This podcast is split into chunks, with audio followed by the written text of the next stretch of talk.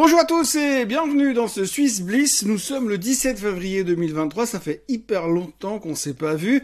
On va faire le point sur la macro, la micro, l'analyse technique, euh, la vision du futur et un petit peu plus sur la Suisse comme d'habitude parce que c'est le Swiss Bliss. Nous sommes vendredi ce soir, c'est le week-end. Donc on va essayer de faire ça bien, rapidement, clairement et de manière concise si j'arrive à ne pas trop parler, ce qui va nous changer un tout petit peu.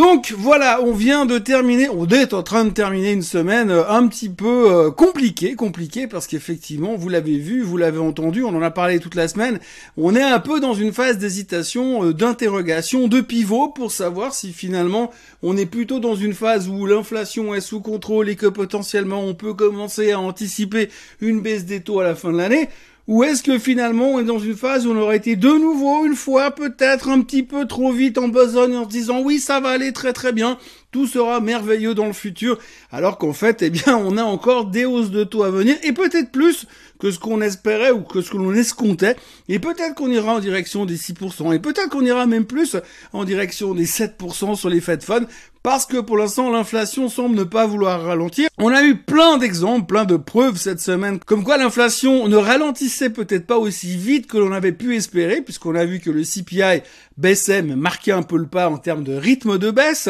Le PPI, c'est pareil, donc du coup on se dit, ah ouais, mais alors peut-être que finalement, on va pas baisser aussi vite, on avait plus ou moins escompté un rythme de 0,4, 0,5% de baisse de l'inflation tous les mois, ça aurait été super, mais visiblement pour l'instant c'est pas vraiment le sujet.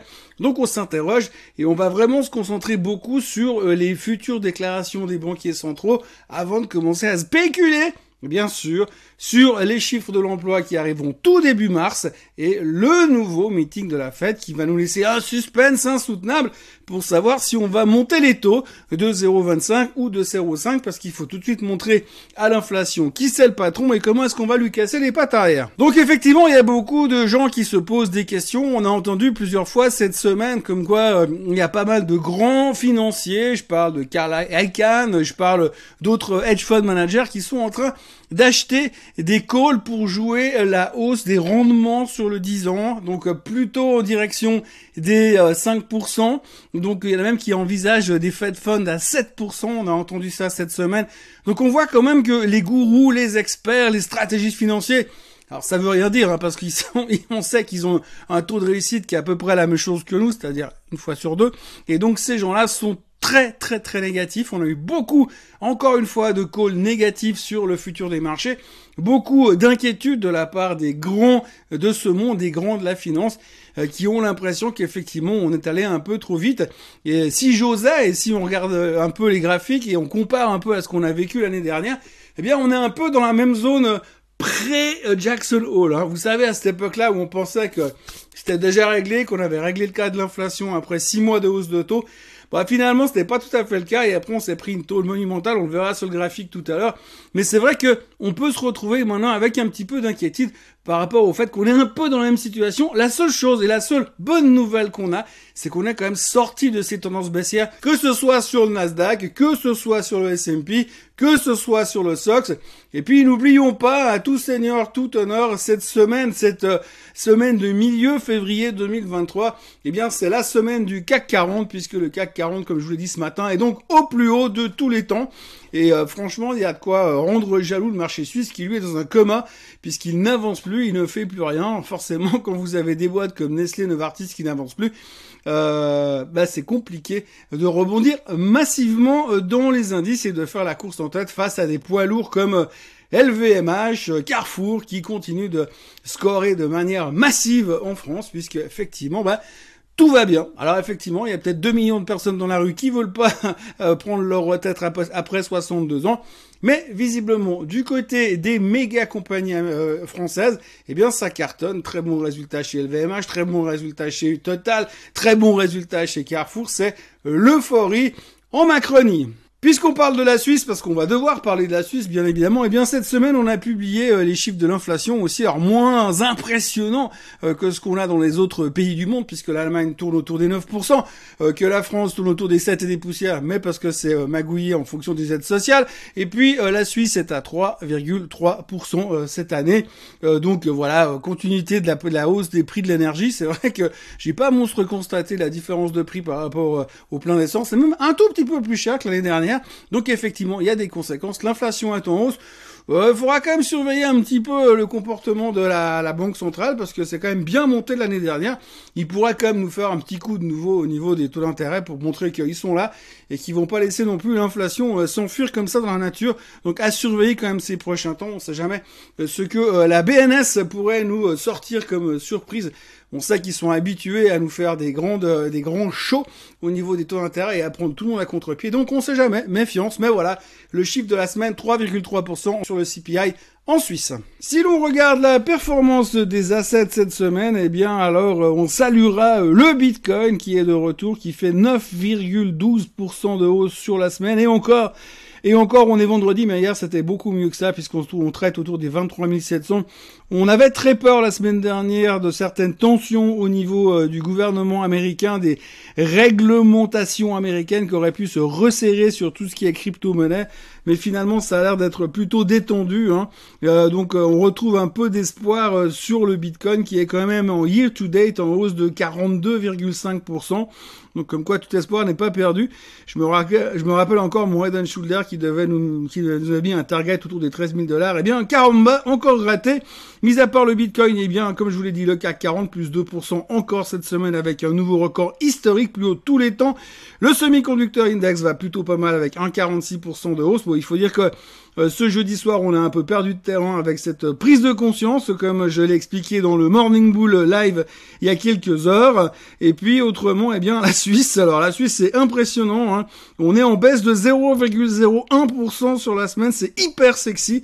Bon, c'est quand même plus sexy que le S&P 500 qui ne fait strictement rien en ce vendredi 17 février à 11h du mat. Et puis l'or qui continue de baisser aussi à signaler quand même, tout comme l'argent. Et euh, quelques euh, prises de profit également sur le Hang Seng qui perd 2% sur cette semaine. Même si on a eu deux trois bonnes nouvelles euh, à Hong Kong puisqu'on se rend compte concrètement effectivement que les Chinois commencent à bouger un peu plus. On l'a vu encore récemment sur les chiffres des billets d'avion qui continuent à bien se comporter. Et puis pour terminer, eh bien le pétrole, le pétrole qui se comportait bien jusqu'à hier soir, mais comme tout d'un coup, on a un petit peu peur qu'il y ait une nouvelle vague de hausse de, taux, donc euh, potentiellement aujourd'hui, on a quand même pricé 0,5% euh, de hausse dans les trois prochains mois, mais ce sera plutôt proche de 1%, voire 1% et demi sur ces prochains mois. Donc du coup, on a peur d'un ralentissement de la croissance. Qui dit ralentissement de la croissance dit ralentissement du pétrole. Donc d'où euh, le pétrole en baisse de 2,15% cette semaine. Si on attaque les titres suisses en général dans les worst performers, eh bien sur une semaine on a IGA de nouveau. Alors de nouveau on va même pas les citer parce que quand on regarde un petit peu les, grosses baisses de la semaine, eh bien il n'y a rien de très très intéressant. Euh, IGA je crois qu'une semaine ils sont en tête des meilleures performances et une semaine ils sont en tête des moins bonnes performances. De toute façon vu ce que ça vaut et l'intérêt que ça génère, il n'y a pas grand chose à dire de ce côté-là. Sur les plus fortes hausses de la euh, semaine, pas grand chose non plus à signaler, mis à part euh, Neuron Pharmaceutical qui prend 19,6%. Alors eux, ils ont sorti un produit contre la schizophrénie, ils sont en train de bosser là-dessus. En tous les cas, c'est plutôt encourageant. Et quand on regarde la performance du titre depuis deux semaines, trois semaines, je pense qu'il y a des gens qui étaient un petit peu au courant avant tout le monde.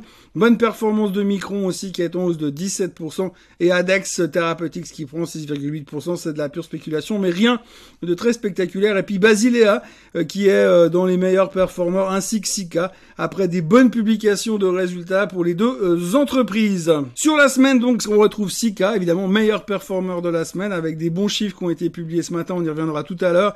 Et puis, en queue de peloton, on retrouve, euh, j'ai envie de dire, comme à son habitude, le Crédit Suisse qui perd 3,8%, et Nestlé qui, pèse qui perd 1,6% avec des chiffres pas extraordinaires sur la semaine qui montrent que ça ralentit quand même pas mal au niveau du bénéfice. Et puis, euh, bah, on y reviendra aussi tout à l'heure dans les individuels, dans les titres individuels quand on abordera le sujet dans quelques minutes. Petit point technique sur notre ami le SMI qui est toujours, qui est toujours coincé sous sa tendance euh, baissière qui passe par ici, puisqu'on n'arrive pas à passer en dessus. On l'a vu ces derniers jours. Hein, c'est compliqué pour le marché suisse. C'est clair, c'est clair, comme je le disais en introduction de cette vidéo, quand vous avez euh, Novartis et Rush qui ne foutent rien, c'est compliqué de trouver l'énergie d'aller plus haut. Pour l'instant, euh, d'un point de vue technique, on se bagarre avec la moyenne mobile des 50 jours. On voit qu'on tient pour l'instant dessus. Et franchement, quand vous regardez un petit peu la semaine, eh bien, c'est, on a hésité à passer en dessous des 11 300, on n'a pas réussi. On est revenu chercher quasiment les 11 100 tout en bas. Et maintenant, on va essayer de revenir dans la tendance. Mais on va se retrouver dans cette zone un petit peu triangulaire qui va devoir nous pousser à prendre une décision, à savoir est-ce qu'on casse vraiment à la baisse pour aller chercher en dessous des 11 000 ou alors, est-ce qu'on va casser cette tendance finalement Mais de nouveau, pour casser cette tendance baissière, j'aimerais bien vous dire que j'y crois à mort, mais en même temps, j'ai quand même de la peine à y croire. Quand on voit et quand on sait que bah, pour la Suisse, qu'est-ce qui va nous faire tirer l'indice euh, ces prochains temps? On l'a vu, hein, donc Roche, résultat pas suffisant, Novartis, résultat pas suffisant, euh, Nestlé, résultat pas suffisant. Donc il est utile de vous dire que vous avez 40% euh, du SMI qui sort des résultats pas suffisants. Eh, c'est difficile de se trouver super emballé pour la suite des événements. Aux États-Unis, le S&P 500, alors ça vaut quand même la peine de le regarder deux secondes celui-là.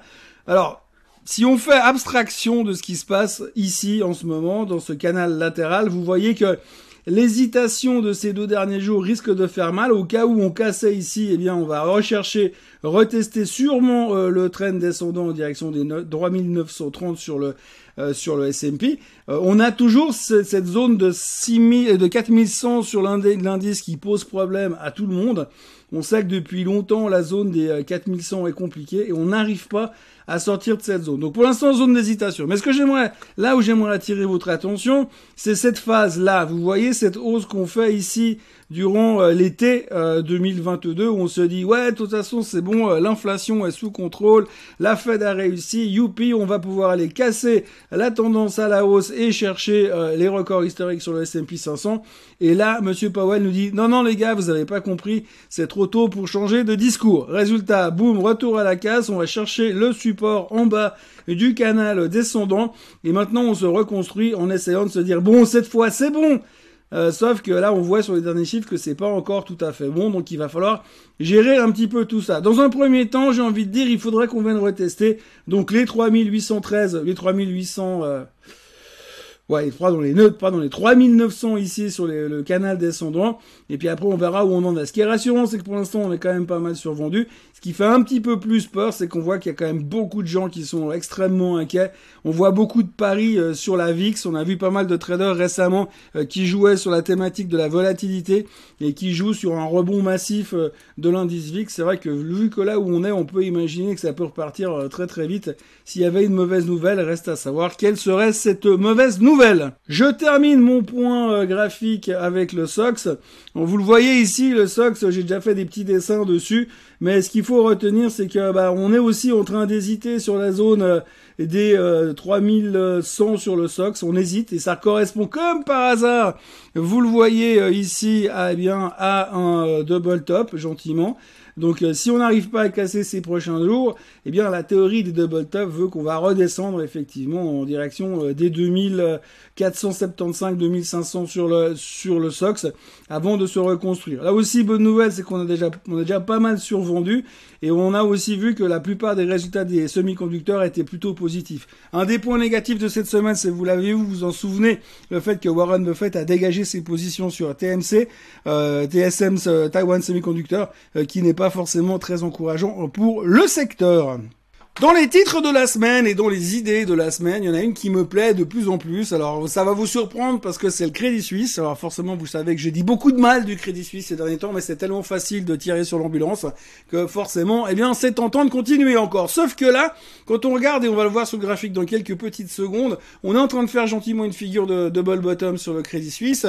Euh, tout le monde, mais sans exception, tout le monde et cette semaine on l'a vu encore, Tout le monde est venu downgrader l'objectif du Crédit Suisse. Tout le monde est venu downgrader les recommandations sur le titre. Tout le monde dit que c'est une daube et tout le monde dit que ça ne vaut plus rien. Le seul problème, c'est qu'on arrive à un niveau où finalement ceux qu'on l'ont encore, ils ont plus envie de les vendre parce qu'ils disent de toute façon quand j'ai acheté à 16, quand ça vaut 2 septembre, qu'est-ce que tu veux que je les vende? Donc je les conserve. Et puis finalement, quelque part, eh ben, ils sont quand même en train de se reconstruire. Ça reste une banque suisse, ça reste une référence, ça reste euh, indubitablement à ces niveaux-là une cible, une cible pour un rachat éventuel. Donc moi, ce que j'ai envie de faire aujourd'hui, si vous n'avez pas d'action Crédit Suisse, ou même si vous en avez, ben moi j'aimerais bien mettre un billet sur euh, un varan, sur une option call, avec un target à 4,5, 5 francs suisses pour janvier 2024. Trouvez un truc dans cette zone-là, et puis bah vous mettez là-dessus ce que vous pouvez vous permettre de perdre, parce que c'est un risque très élevé. Mais disons que je pense que ça vaut peut-être la peine d'acheter un call aujourd'hui pour jouer quelque chose dans les 12, 13 mois qui viennent.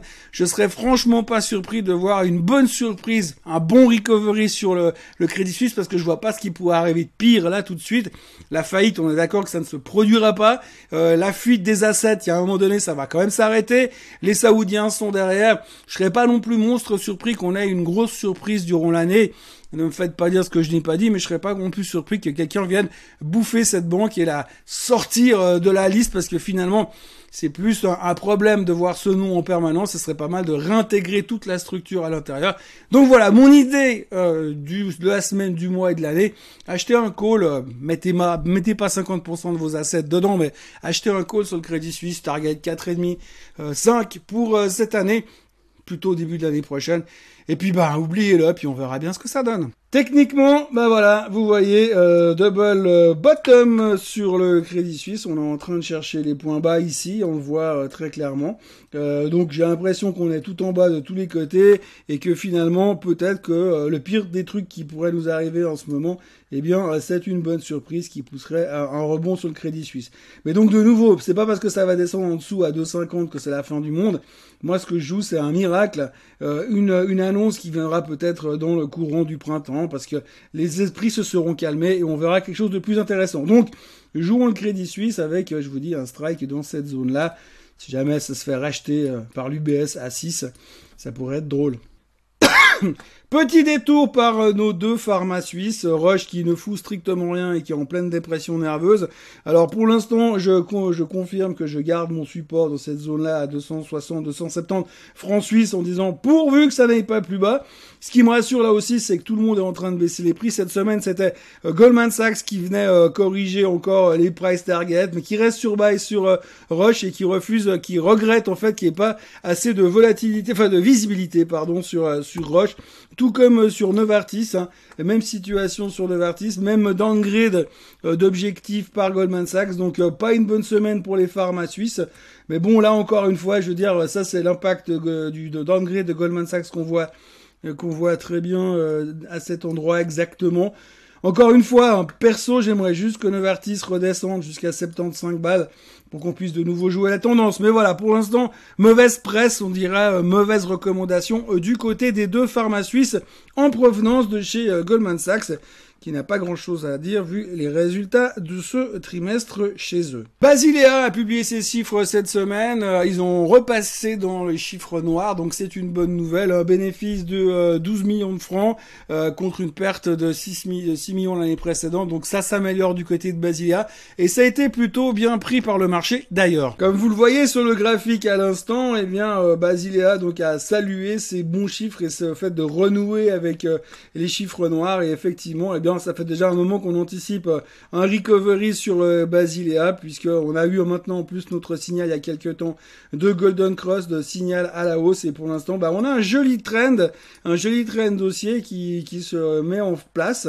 Et franchement, quand on voit d'où vient Basilea, et quand on voit la, entre guillemets, qualité des résultats qui viennent de sortir, eh bien, on peut se dire qu'il y a peut-être encore un bout de chemin à faire, et euh, sans trop d'inquiétude, puisque tant qu'on reste dans cette tendance haussière, il faudra acheter plutôt sur faiblesse pour essayer de grappiller encore euh, quelques francs suisses. What else? Nestlé a donc publié des résultats avec un bénéfice en baisse de moitié, principalement dû au fait qu'ils ont vendu une, partie de leur part dans L'Oréal. Euh, à côté de ça, on a des ventes et des volumes et des marges opérationnelles qui ont stagné. En gros, on a l'impression qu'il s'est pas passé grand chose chez Nestlé, sauf qu'ils ont gagné moins d'argent que l'année passée. Donc c'est pas le truc le plus. Euh, je pense pas que dans la saison des résultats 2023 du premier enfin du premier trimestre 2023 rapport au Q2, au Q4 2022. Je pense pas que ce soit euh, la publication de résultats le plus sexy qu'on ait vu sur Nestlé. Et euh, il y a un désintérêt total pour l'instant sur l'action. Il y a vraiment rien de très sexy euh, qui se pointe à l'horizon pour Nestlé. Et c'est un problème pour le SMI. D'ailleurs, on le voit régulièrement ces temps en termes de performance. Alors que je le disais au début, le CAC 40 bat des records historiques. Et nous, pour l'instant, on est complètement dans le commun sur le SMI parce que, eh bien, nos trois big names pour l'instant ne foutent rien et sont en pleine dépression nerveuse, j'ai envie de dire. C'est un peu paradoxal pour une pharmaceutique, pour les pharmaceutiques, mais Nestlé en plus a publié des résultats qui étaient bonf, qui étaient vraiment bof, bof, bof, et difficiles à interpréter puisqu'ils ont quand même changé pas mal la structure du bilan en vendant des parts, euh, les parts qu'ils avaient dans L'Oréal. Alors d'un point de vue graphique, la seule et unique bonne nouvelle et le truc le, plus sexy qu'on puisse trouver sur euh, Nestlé, c'est vous dire à quoi on se raccroche, c'est effectivement le fait que l'on est toujours sur notre tendance haussière que l'on a ici et que pour l'instant, eh bien, le titre est venu se poser. Cas d'école parfaitement sur la zone des 106 et demi 107. Donc euh, voilà, pour ceux qui croient encore ou qui ont 5 euh, ou 10 ans devant eux, eh bien je pense qu'on peut commencer à construire des positions sur ce niveau-là parce que bon, on n'a pas grand-chose à attendre non plus. Le risque est relativement léger, mais c'est vrai qu'on voit qu'on est quand même plutôt sur le bas du range si on fait historiquement parlant depuis 2017 euh, ici. vous voyez que bah, pour l'instant, si on n'achète pas maintenant Nestlé, je vois pas trop quand c'est qu'on l'achètera, même s'il faut pas non plus s'attendre à une performance à la mode euh, biotech compagnie qui va se faire racheter par une grosse pharma étrangère. Suisseray aujourd'hui, publication des résultats ce matin, un bénéfice net 2022 en chute de 67% parce que comme d'habitude, elle a dû faire euh, face à des ouragans, des tempêtes, euh, des catastrophes naturelles. Et ça va pas s'améliorer avec le réchauffement climatique, euh, principalement des pertes dues à l'ouragan en Floride, des pertes sur la pandémie, une inflation élevée, enfin ils ont vraiment pas de bonne, c'est des pauvres victimes, c'est une catastrophe En même temps, on sait bien les assurances quand ils commencent à perdre de l'argent à cause des catastrophes. Et qu'est-ce qu'ils font l'année suivante? Eh ben, ils augmentent les primes et puis c'est nous qui payons. Et résultat, ça repart à la hausse. Donc en gros, pas grand-chose à dire. Ce qui est surtout intéressant, c'est qu'on a une chute du bénéfice de 67%. Mais par contre, ils augmentent encore le dividende, sachant qu'on est déjà aujourd'hui à plus de 6,4% de rendement du dividende euh, sur la Suisserie, et ils vont encore l'augmenter. Donc de toute façon, malgré la, faible faiblesse du titre sur aujourd'hui, eh bien je crois qu'il n'y a pas d'autres questions à se poser, si ce n'est que si vous en avez et que vous avez encore envie de mettre un peu d'argent quelque part, aujourd'hui, un dividende qui est plus ou moins garanti euh, pour les 12 prochains mois à 6-7%, euh, franchement, par rapport au rendement de ce que vous, vous touchez quand vous prêtez de l'argent au gouvernement suisse, je crois que, comment il dit l'autre, la question elle est vite répondue. Vous voyez, euh, le graphique, il n'y a vraiment pas grand chose à dire. Euh, on peut s'amuser à tirer des tendances comme ça en partant d'ici. On revient plus ou moins dans la zone de tendance. on voit, si on doit zoomer en tout gros, aujourd'hui, le candlestick qu'on voit ici, qu'on retrouve là, c'est euh, la journée d'aujourd'hui, hein, donc résultat à beauf, soit chute du bénéfice, et vous la retrouvez à 94,50, et ça remonte derrière, et aujourd'hui on a quasiment déjà repris 60 centimes, c'est de la folie et puis on termine avec Sika qui a publié un bénéfice d'exploitation meilleur en 2022, meilleur que prévu. Ils s'attendent à une augmentation des ventes, ils sont positifs pour 2023. Euh, bénéfice d'exploitation en hausse de, de 13,5% à 1,6 milliard quasiment. Bref, ça va plutôt pas mal, c'est une bonne nouvelle pour Sika et c'est le meilleur performeur de la semaine. Et donc on le voit euh, très clairement euh, sur l'indice. Alors bon, c'était pas une grande surprise, ça fait un moment que le titre repart gentiment à la hausse. Et puis bah là, on voit que sur la journée, on se pose quand même des questions s'il n'est pas temps euh, de prendre les profits. Et notre grande question qu'il va falloir se poser, c'est sommes-nous capables de casser les plus hauts qu'on a testés récemment? Pour l'instant, la réponse est non. On verra comment ça se terminera ce soir euh, sur Sika, mais au moins ils auront vécu une très très belle semaine avec des très bons résultats. Ça nous change un petit peu en ce moment. Voilà, c'est ainsi que se termine euh, ce Swiss Bliss euh, pour la semaine, pour le 17 février 2023. Telle a été cette journée en Suisse et dans le monde à notre connaissance, comme euh, à l'autre, disait l'autre. je vous remercie d'avoir été avec moi toute cette semaine. Je m'excuse un petit peu des délais de publication parce que j'étais un peu plus tardif que d'habitude. La raison, c'est que la nouvelle release euh, de Mac m'a posé deux trois problèmes, je le dis quand même parce que je suis un tout petit peu énervé puis que j'ai failli foutre ce machin par la fenêtre plusieurs fois. Mais néanmoins, j'étais quand même là toute la semaine. Comme d'habitude, je vous retrouve lundi matin pour un nouveau Morning Bull Live, mercredi prochain pour un nouveau Swiss Bliss. C'est les vacances des Genevois, mais malgré tout, je serai là comme d'habitude. N'oubliez pas de vous abonner à la chaîne Suisse Côte en français, de liker cette vidéo, de la partager et surtout de revenir lundi matin parce qu'il y aura encore plein de choses à dire et plein de questions à se poser sur l'inflation. Passez un très très très bon week-end et pour ceux qui partent, bonnes vacances à tous. Bye bye